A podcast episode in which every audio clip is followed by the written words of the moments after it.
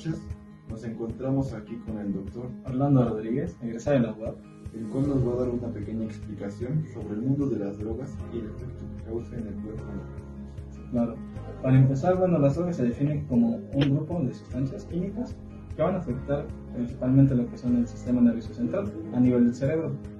Y esto va a ocasionar que se dañe tanto su estructura química como su estructura ahora sí, morfológica. Esto nos va a llevar a daños que a través del tiempo pueden volverse irreversibles. La dependencia que van a causar estas drogas va a ser ahora sí tanto psicológica como física. Psicológica en el aspecto de que debido a todo lo que nos va a hacer sentir la droga, nos vamos a volver dependientes a ello. Y física porque nuestro cuerpo la va a requerir para poder funcionar de una manera adecuada. Además, se han estudiado los efectos de algunas drogas muy conocidas, como el alcohol.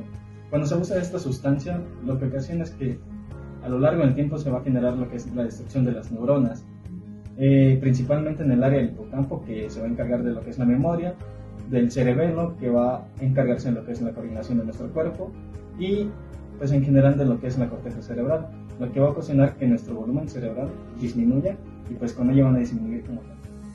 También tenemos a la cocaína, que esto lo que hace es que incrementa los niveles de dopamina a nivel cerebral y con ello hace más predisponente a padecer trastornos como ansiedad y paranoia, al mismo tiempo que también existen este, efectos cardiovasculares, como tal son la concepción de vasos sanguíneos, el aumento de la frecuencia cardíaca, el aumento de la tensión arterial y por ello nos hace más predisponentes también a padecer lo que son infartos.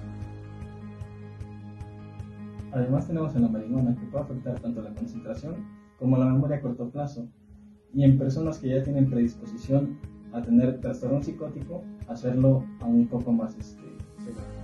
En conclusión, las drogas causan cambios muy significativos en nuestro organismo, por lo cual yo no recomiendo para nada lo que es su consumo.